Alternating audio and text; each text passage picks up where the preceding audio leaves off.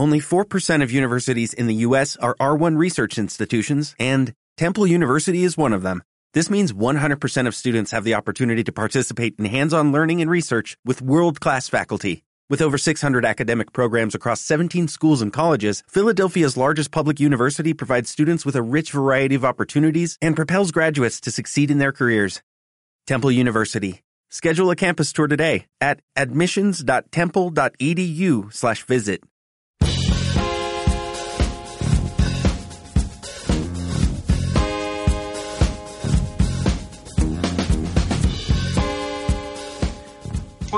todos, bienvenidos una vez más a Un Café con Nintendo. Soy Pancho y como siempre están conmigo Juan Martín Buenas de nuevo. y Saulo Martínez. Hola a todos. Repetimos café después de, de la primera semana de prueba, la cual ha sido francamente, francamente esperanzadora y la verdad es que os damos las gracias a todos por, por la buena acogida. ¿Verdad chicos? Que estamos motivados e ilusionados. Pues sí, la verdad que sí, agradecemos mucho esas casi 60 visitas que hemos tenido en esta semanita y nada, os animamos que nos sigáis escuchando y a seguir aquí a pie del cañón. Efectivamente. Sí, La verdad es que muy contentos. También hemos recibido algunas sugerencias y algunos comentarios y de hecho eh, alguna parte de lo que es el café de, de esta semana eh, tiene temas eh, gracias a los comentarios que hemos recibido. No hagas spoilers. Tranquilidad, todo llegará, todo llegará. Nada, eso chicos, que, que genial y que bueno, que lo que vamos a hacer es pues seguir un poco en la línea que os presentamos el otro día, una charla informal entre tres colegas, tranquilamente hablando de la actualidad de Nintendo. Eh, así que bueno, sin más dilación, pues empezamos, como decía nuestro amigo Salva, por un comentario francamente interesante que nos ha dejado el siempre brillante Matías Clarens desde Uruguay, que nos decía la semana pasada, buen programa, chicos, hacía falta algo así entre tanta repetición y tantos viciados y tanto, tan viciados, perdón, que están los canales actualmente. Para la próxima me gustaría una discusión de la impronta actual y el éxito de Nintendo Switch. ¿A qué se debe? ¿Miyamoto y Koi- Koizumi? ¿El legado de Iwata? ¿O definitivamente es la impronta yakuza de su presidente eh, Tatsumi Kimishima? Qué bien se me dan los nombres japoneses, Dios mío. Así que ahí dejo la pregunta. Eh, a ver, es un hecho que, que Switch está... No es que esté triunfando, sino que parece que poquito a poco Nintendo vuelve un poco a- al foco, a, a la gran liga, por así decirlo. ¿Y, y a qué se debe este cambio? ¿Qué creéis? ¿A- a- ¿Es un cambio de política en cuanto a la directiva? ¿Es el legado de lo que dejó Iwata en paz descanse? ¿O, o qué pensáis? A ver, es una pregunta muy buena. eh, realmente eh, puede ser una mezcla de todos los factores, pero sobre todo yo creo que ha sido un- una reacción a lo que ha ocurrido en el mercado con Wii U. Wii U es una consola que dentro de unos años será recordada como consola de culto, no ha tenido las ventas que tuvo que tener, sea porque la política de marketing hacía que mucha gente tenía confusión y se creía que era como un módulo avanzado de la Wii o alguna cosa de ese estilo o por lo que sea, y también porque su potencia no era pues tan vistosa como sus competidoras. Entonces, eh, hubo una serie de, cosas que hicieron que la parte de sobremesa, porque evidentemente la parte de portátil iba muy bien, esa unidad, esa parte de negocio, que eh, no funcionaba bien. Y además de eso, tenemos una serie de ciclos que nada es lineal ni nada continúa con una progresión eh, totalmente escalonada y perfecta, sino que tiene sus altibajos. Entonces, para llegar a un punto muy bueno, a veces hay cosas que no le han tenido el éxito sobre ser buenas. Wii U eh, creo que ha sido una buena consola, aunque no ha sido tan bien aceptada por los motivos que fuera, pero sí que ha demostrado que Nintendo, a pesar de que las third party eh, la abandonaran en, eh, en esta rama, eh, tiene tanto potencial co- con, primera marca, con First Party, y con todas sus franquicias propias que, han sabido mantenerse, han sacado cosas muy buenas, como por ejemplo los amigos, que le han dado continuidad y le han dado ayuda a lo que es la a lo que es eh, el, aumento de, de ingresos. Y claro, todas esas cosas eh, han hecho que los japoneses, que son gente muy inteligente, eh, han mirado hacia atrás y han dicho, señores, nos hemos equivocado en algo porque el negocio en esta rama no está funcionando como debería de funcionar. ¿Qué es lo que ha fallado? ¿Cómo ha fallado? ¿Y cómo tenemos que reaccionar teniendo en cuenta el mercado actual? Y es lo que han hecho. O sea, han dicho, no nos vamos a meter en, ver quién la tiene más grande con, los rivales, vamos a crear algo distinto, vamos a crear algo que tenga un público más amplio, que tenga mayor target de posibilidades de compra y claro, y cuando alguien lo adquiere y lo compra, evidentemente es susceptible a comprar más software de la casa. Entonces, claro, han dicho, vamos a hacer algo distinto, vamos a hacer algo atractivo y algo que funcione. Entonces, claro, la gente, eh, mucha incluso ha pasado el, salto de la Wii U, como si no, existiera, y de la Wii dice, ostras, es que tenemos otro juguetito que mola mucho, tenemos la Switch vamos a ver qué podemos hacer con ello, qué potencia, y claro, la gente la quiere. ¿Por qué? Porque es para todas las edades, tiene todo tipo de juegos. Tal vez no sean los más potentes del mercado, pero sí que son los más divertidos.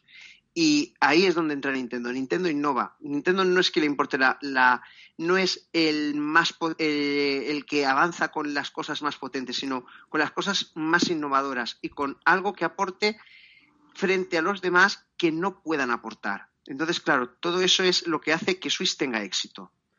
Yo la verdad que estoy... Maravilloso, maravilloso Salva, siempre breve y conciso. Sobre todo conciso, no, yo estoy bastante de acuerdo con, Salva. Yo creo que Nintendo aprendió de, de Wii U, de los errores, sobre todo en no crear un producto que creara confusión con, con el anterior, como en el caso de Wii Wii U, que también lo ha habido un poco en menor medida con Nintendo 3DS y 2DS, pero aprendieron de que eso, aprender un producto nuevo, con un nombre nuevo, con una filosofía nueva, y yo creo que hay, como en uno de los vídeos aquí del canal, que hay tres factores bastante, bastante importantes que han hecho hasta ahora de Wii pues un éxito. Para mí ha sido, en primer lugar, el tema de sobremesa híbrido, ¿no? Mm, portátil, poder jugar en casa, poder jugar fuera. Con una misma consola poder jugar varias personas, ¿vale? Creo que han apostado mucho por el multijugador local, que está, mm, con el paso de los años, ha ido un poco en declive. Y por otro lado, creo que The Legend of Zelda Breath of the Wild ha sido otro de los factores que han hecho que la gente termine por adquirir la consola. Porque lo que ha dicho Salva, hay muchos jugadores que se saltaron la época de Wii U están aprovechando Nintendo mm, ese handicap y está lanzando varios juegos en, Switch, pero hay que entender que la mayoría de jugadores no tuvieron Wii U, entonces es comprensible que al final, cuando una consola vende poco, pues terminen por aprovechar material desaprovechado, ¿no? entre comillas. Y creo que es eso. No sé si. Creo que es una fusión del buen trabajo que dejó Iwata hecho y de la buena directriz que ha llevado Kimishima en los últimos meses, la verdad. Pues, pues tengo una, opinión diferente. Yo creo que, se debe en grandísima parte exactamente al contrario de lo que dices, a que ha entrado Kimishima y desde el respeto y desde, el cariño a su legado, pero ha apartado un poco todo eh, ese ecosistema que había formado Iwata en el sentido de vamos a ser una compañía super friendly, super para la familia y mogollón de accesible y eh, ¿sabes? Una compañía suavecita, no, no, no, en el sentido peyorativo, pero sí que se desmarcaba un poco de, las grandes ligas, de, los anuncios de potencia, de la publicidad en tonos oscuros. Nintendo era exactamente al, contrario, era, era, luz, era buen rollo, era reunión entre amigos. Y creo que, en la última, perdón, en la última fase, eh, ese personaje, por así decirlo, se los comió un poquito y, se tomaron demasiado a pecho el tema de querer diferenciarse. Hasta que este señor llegó y dijo, vale, sí, a ver, somos Nintendo, lógicamente un factor de diferenciador lo tenemos, aunque solo sea por nuestras grandes sagas y porque hay juegos que solo nosotros hacemos y nadie más tiene huevos a hacer. Eso es un hecho.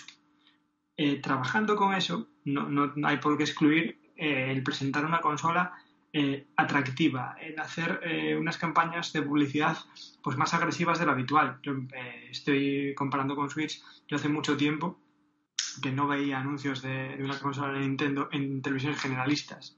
Yo de Wii U veía anuncios en los canales temáticos, Boeing Clan, en Energy alguna vez y tal.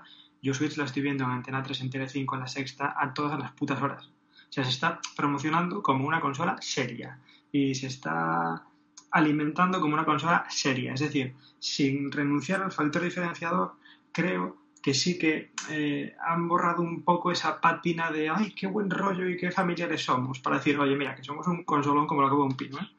No sé si me entendéis. Y yo creo que, eso sí que es eh, un poco mérito de, de, Kimishima.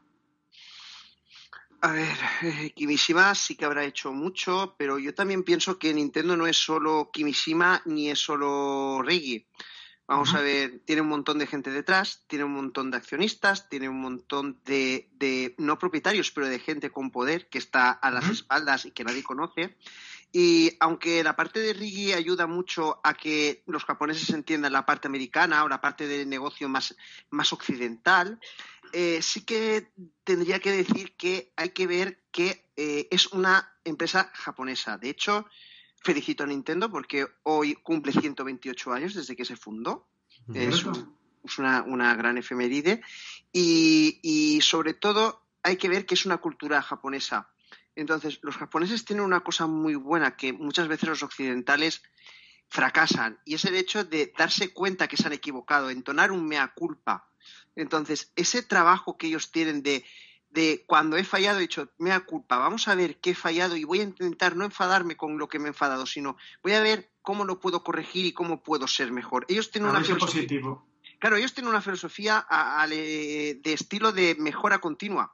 Entonces, claro, ellos voy a ver cómo lo hago bien y si me equivoco, voy a ver por qué me he equivocado y lo voy a volver a corregir. Entonces, eso es lo que hace que una empresa dure más de cinco cuartos de siglo y sobre todo sí, puede ser que una persona que sea más líder pueda enfocarlo más de una manera o de otra, pero sobre todo el éxito y la reconducción de Switch y todo se debe más que nada a que han entonado un mea culpa donde han hecho unos errores y han hecho unos estudios de decir qué es lo que necesitamos y con qué podemos destacar vamos, que se han, se han preocupado muy mucho de identificar los errores de Wii U y de corregirlos, fundamentalmente. No solo de Wii U, sino de la empresa en general y las decisiones que han hecho. Del, enfoque, vamos. claro, el enfoque es distinto y además han hecho una campaña de marketing y dicen, no hemos marketing y hemos fallado, vamos a meter más campaña de marketing, no porque nos haga falta porque seamos peores que los demás, sino porque los demás están echando esa carne en el asador y nosotros las tenemos que echar también para que no se olviden de nosotros. Entiendo.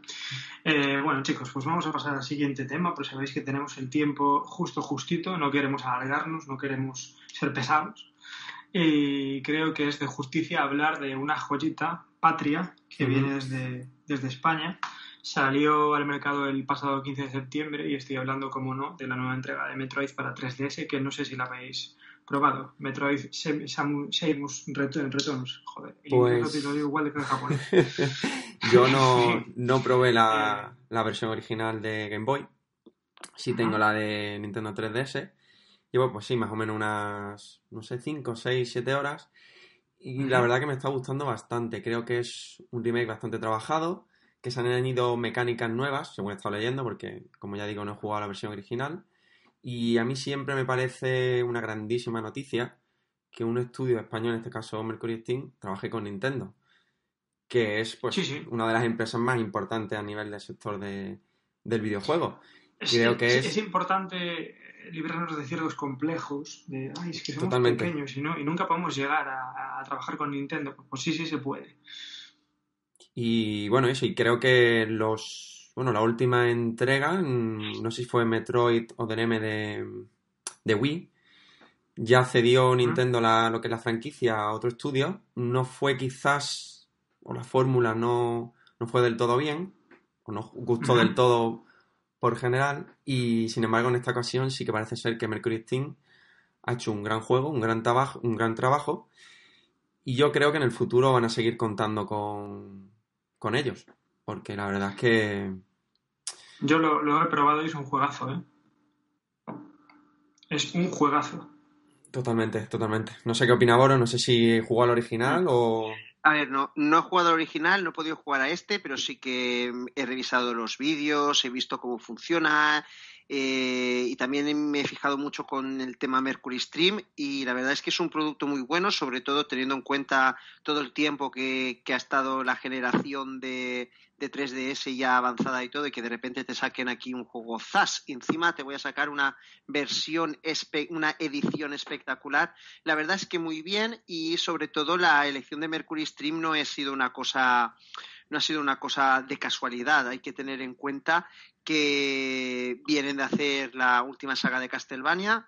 Eh, empezaron muy bien con el primero, luego el segundo salió hmm. inicialmente para para lo que es la 3DS y no es que el, juego no fue lo que a lo mejor la gente quería, pero es lo que se les solicitó a ellos. Entonces, Mercury Stream no es que hiciera un juego y luego no, sino que hicieron un juego que funcionaba tal bien, muy bien, funcionaba como correspondía, sin parches, sin ralentizaciones, correctamente, con, con todas las imágenes en 3D perfectas. Entonces, es una casa que hace lo que le ordenan y lo hace bien y funcionan bien sus juegos. Y además de eso, Metroid es una saga de las, de las de Nintendo, de esas que son de primera fila, pero que no aparecen constantemente. Es como Star Fox, como Donkey Kong, como, como la propia Metroid en sí. Y el hecho de vamos a sacar un Metroid para Switch. ¿Qué vamos a hacer? Pues podemos hacer algo bueno en 3DS para darle continuidad y así que la gente se acuerde, ah, Metroid, porque ahora voy a salir el Prime para Switch. Entonces, eh, hacer un juego para 3DS es mucho más sencillo que para Switch, por recursos, por cómo se tiene que realizar el, trabajo y la tarea. Y la verdad es que, claro, eh, renace una saga que estaba un poquito olvidado de hacía tiempo. Eh, lo hace una empresa española, es la que se encarga de, la programación y de hacer el juego y con la experiencia que había tenido con Nintendo estaban muy satisfechos porque después de hacer algo así, mm, darles un Metroid es un, voto de confianza muy bueno. Y los análisis, eh, lo que han dicho los expertos, lo que hemos visto en los vídeos, es que es un juego muy bien trabajado, que funciona muy bien y que es digno de Nintendo. Entonces, no puedo decir mucho más, pero sí que es verdad que es un trabajo fabuloso y que ha sido la última joya que tenemos en 3DS de momento. Totalmente, yo creo que de hecho Nintendo tomó como referencia el trabajo que hizo Mercury Steam con Mirror of Fate, ¿no? Creo que se llama el título de 3DS. Y salvando las distancias, eh, veo bastantes similitudes entre ese juego y este remake. Muchas posiciones de cámara, tipos de escenarios. Mm, creo que beben parte ¿no? de, de ese título hay que tener en cuenta que cuando lo sacaron dijeron, lo vais a tener ya. O sea, salió en L3. Sí, y, totalmente. Y hasta la venta, quiero decirte, estaba muy adelantado el juego. ¿Por qué? Porque hay muchas cosas que no son solo para un juego. Y si las tienes y funcionan, las vas a poder incluir en otro. Claro, efectivamente. Yo os digo que sí que lo he probado y, es una maravilla. O sea, tiene una dificultad ajustada, no es difícil, no es tampoco un juego que no plantee retos. Tiene una estética ¿cómo, ¿cómo os explicaría? Es, es complicado. O sea, a mí me saltó a la, a la vista la primera vez que lo, que lo encendí, que lo jugué. Tiene como una reminiscencia de dibujo animado muy, muy chulo. Muy chulo. Yo no sé si son las animaciones o qué es, pero sí que lo ves en movimiento y, y, te recuerdas como si fuera una especie de, de, dibujo animado. Y, y, mola bastante. Mola bastante. Y nada, pues en espíritu es básicamente un Metroid eh, en 2D de toda la vida de Dios divertidísimo, muy adictivo y creo que es un gran, gran, gran trabajo de, los chicos de Mercury Steam. Pues sí, tiene todos los, todos los ingredientes que, debe tener un Metroid. En este caso es un remake de, los primeros de la, de la franquicia. Pero es eso, a nivel visual, pues bueno, estamos acostumbrados, sobre todo quien tenga Switch, a cosas bastante potentes, ¿no? A nivel visual, gusta, nos sorprende. Eh, a nivel de banda sonora, creo que da bastante la talla. Y a nivel jugable, como el título anterior de 3DS de, Mercury Steam, bastante, bastante eh, aceptable. O sea, muy buena jugabilidad. Han, añadido mecánicas nuevas, como creo que es el contraataque. Y, y en general, ya te digo, creo que, sí que han hecho un gran trabajo y que, y que lo van a tener en cuenta más adelante. Y nada, que me alegro mucho por ellos, la verdad. Creo que cuando las cosas se hacen bien, siempre, siempre tienen su recompensa. Ojalá, tengan en cuenta Nintendo a estos chicos porque la verdad es que promete. ¿Qué decías, Alba? Perdón. La verdad es que yo creo que la, elección ha sido muy clara con todo este tema del género Metroid Media. Dicen, pues si han hecho un Castlevania, ¿por qué que no hagan un Metroid? Y yo creo que han pensado con eso, ¿eh? Mm, también. Sí, sí, el razonamiento tuvo que ir por ahí seguro. Eh, mira, una pregunta, chicos.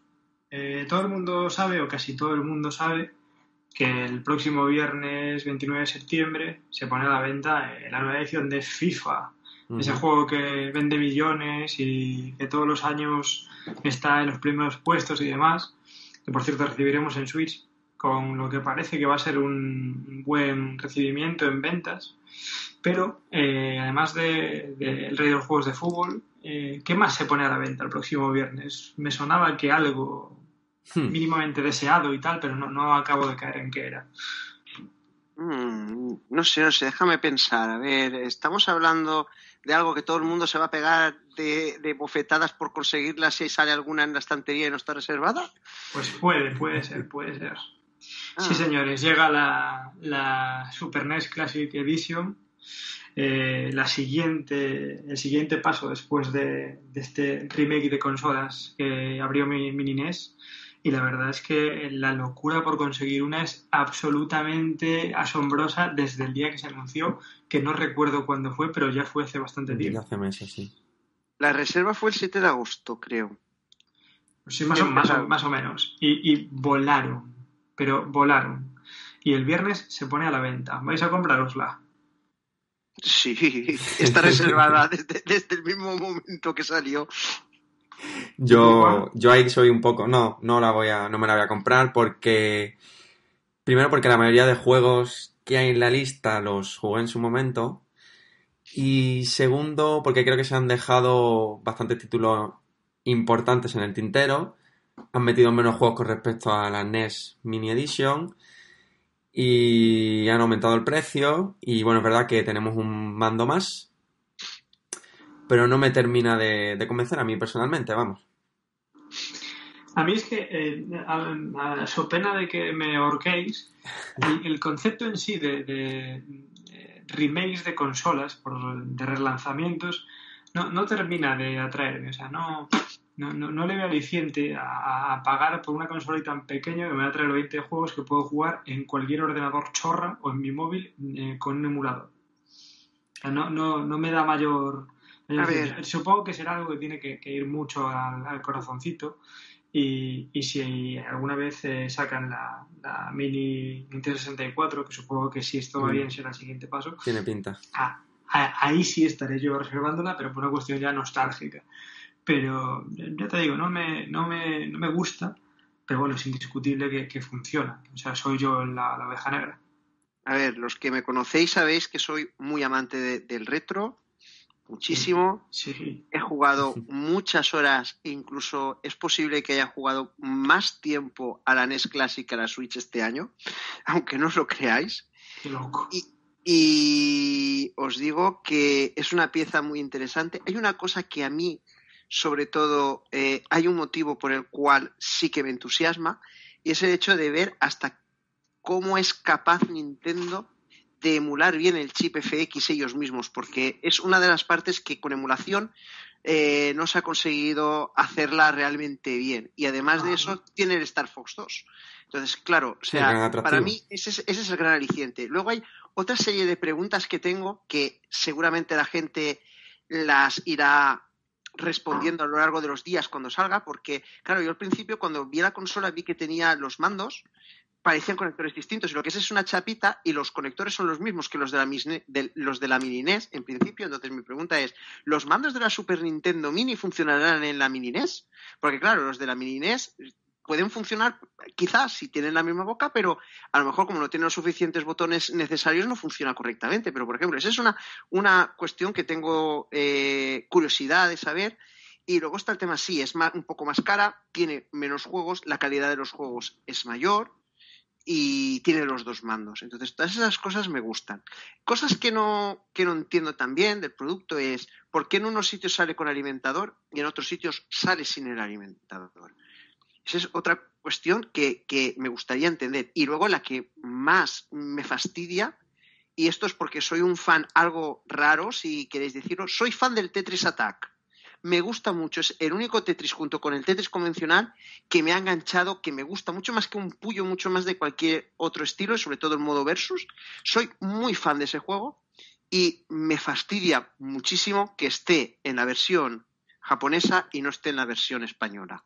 Bueno, en la versión europea. Entonces, hay muchas cosas que, tienen, su, sus, tienen su, misterio, que poco a poco se irá avanzando, pero ya no es eso. Para mí es como para Pancho es la Nintendo 64, para mí es la Super Nintendo, sobre todo fue la NES, y no se me escapó, pero la Super Nintendo también, los 16 bits, eh, el auge del sprite, o sea, eh, el del sprite puro, puro y duro, o sea, eso me gusta y el nacimiento del 3D con el chip FX y esa emulación eh, requiere que esté mi estantería al lado de la otra, de la grande.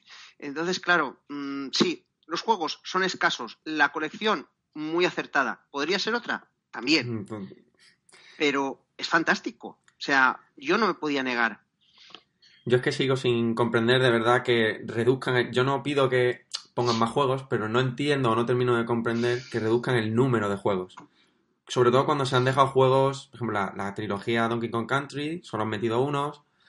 Mm. Kirby Dreamland también había alguno que otro que han dejado fuera. Mm, después hay grandísimos títulos que hasta cierto punto entiendo que no incluyan, pero bueno, como Terra Enigma, Secret of Evermore, hay grandísimos juegos que no han metido y otros que quizás, mm, pues bueno, no tuvo... Ya es cuestión de gustos, como lo que comentas de Tetris, evidentemente. Voy, a hacer una pregunta incómoda. Eh, ¿Vosotros creéis que Nintendo será tan suave a la hora de proteger esta consola como fue a la hora de proteger mi Inés que la violaron absolutamente a los 15 días y podía emular juegos de NES, de Super NES, de Nintendo 64, MAME, de Mega Drive, o sea, se convirtió en un multiemulador. ¿Entonces creéis que, irá por el mismo camino? Yo creo que al final, tarde o temprano, pasará lo mismo. Quizá habrán puesto más remedios o más, o más murallas por el camino, pero al final sabemos que estas cosas terminan por, por ceder sobre todo productos que si no me equivoco no tienen actualizaciones. No es como otras consolas que al final tienen su actualización de software y, van yo poniendo creo yo creo que ha sido un error de Nintendo. O sea, yo creo que no, no, vamos a ver, yo creo que tendrá la misma protección porque realmente quien la quiere no la quiere por eso, porque si no te pillas una Raspberry Pi eh, o cualquier otra cosa. Entonces, eh, teniendo el software, de hecho, fue un proyecto chorra realmente. Eh, la mini NES la sacaron para divertirse en el centro de investigación de Francia, a la gente que la vio dijo, coño, esto, esto, esto está guay. E incluso cuando lo vieron los japoneses dijeron, oye, que es que nosotros queremos una mini Famicom. Y, lo hicieron así, en producto chorra, para divertirse y, tal. Y, dijeron que, tenía mercado y lo, ha petado de manera insospechable. Entonces, claro, luego ahora van a, van a progresar. Supongo que Nintendo 64 tardarán dos años en sacarla, Nintendo 64. Ojalá me engañe y la saquen el año que viene. Pero ya no es un tema de, bloquear, es un tema de querer el producto en sí por el amor de la casa no tiene gran potencia y lo que se puede hacer con ella se va a poder hacer con otro tipo de, elementos. Yo no creo, o tiene su protección, evidentemente, no van a hacer como la Dreamcast, que se mm. podían grabar los CDs directamente, pero mm, no creo que requiera además de mucha más complejidad en el bloqueo, porque realmente eh, lo tienen muy fácil. Si tienen una memoria de, tenían una memoria de 400 megas o de 300 megas, pues dicen, pues ahora la hacemos directamente de 200 y aunque quieran meterle más cosas, pues a lo mejor le pueden meter tres o cuatro juegos más solo, que es lo que son los guardados, sí que necesitará más, más eh, memoria en, el sentido que puedes hacer rebobine de juego y todo el tema, no sé cómo funcionará hasta que tengamos la consola en nuestras manos, pero si regulan el espacio y todo, y además el ROM set ah, eh, ocupa más, no es, no es que ocupe excesivamente más que el de NES, pero ocupa más y todo. Entonces eh, tendrá un, tipo de reducción. A lo mejor, eh, incluso metiéndole todo, no le vas a poder meter todo el ronsel, le vas a meter a mitad. ¿Qué queréis que os diga? Que, mm. que, si, si, mola tanto, cómpranosla. eh, en fin, yo ya te digo, creo que, que, lo va a romper en ventas y. No, ya lo he hecho creo, que es una, vía alternativa exactamente igual que la de los amigos, por ejemplo. Por eso a mm. mí me hace mucha gracia cuando, cuando la gente se centra un poco en, los resultados económicos de Nintendo. No, es que la Wii U no vendió, vale, la Wii U no vendió, pero es que todo lo demás que... Tiene Nintendo vende, arrasa. Vende millones, o sea... Nintendo se puede, se puede permitir que le falle una consola, dos e incluso tres. Pero bueno, creo que tampoco es el momento ahora para hablar de esto porque estamos eh, poco menos que la cresta de la ola. O sea, los Amiibo, eso, se venden por millones, las reediciones de las consolas clásicas eh, vuelan de las estanterías, Switch está funcionando. Y Nintendo 3DS sigue ahí también. ¿Perdón? Que Nintendo 3DS, que a pesar de tener ya. Mm, ¿Cuántos años tienen? ¿Esos son 7 u 8? 7 ya. Pues 7 ya. Sigue, sigue vendiendo. Una, salud bastante, bastante buena. Sigue vendiendo hardware, software y. Creo, creo que es un momento, es un momento dulce para, para Nintendo y para los usuarios, así que lo mejor es, es disfrutarlo, yo creo. Y, nada, me parece que hasta aquí vamos llegando por hoy, pues esta, esta media horita así de, de, charla y demás. ¿Qué tal? ¿Todo guay? Mm. Perfecto. Muy bien, fantástico. Yo estoy un poco preocupado porque Salva lo vi un pelín callado, pero bueno, tendremos que ver qué pasa en, próximas ocasiones. Eh, nada, chicos, eso, que como siempre, que, genial, que un placer y a los que nos escucháis, pues esperamos que, os guste y que nos dejéis vuestros, vuestros comentarios y vuestros likes y suscribíos, que es muy importante. Así que bueno, si todo va bien, nos vemos la semana que viene, ¿vale? Pues nada, chicos, hasta la semana que viene y muchas gracias a todos los oyentes y lo que ha dicho Pancho, que dejadnos en los comentarios si queréis proponer algún tema, que siempre dentro de la medida posible pues intentaremos darle caña a lo que nos propongáis. Pues lo, mismo que Juan y un saludo a todos. Venga, hasta luego.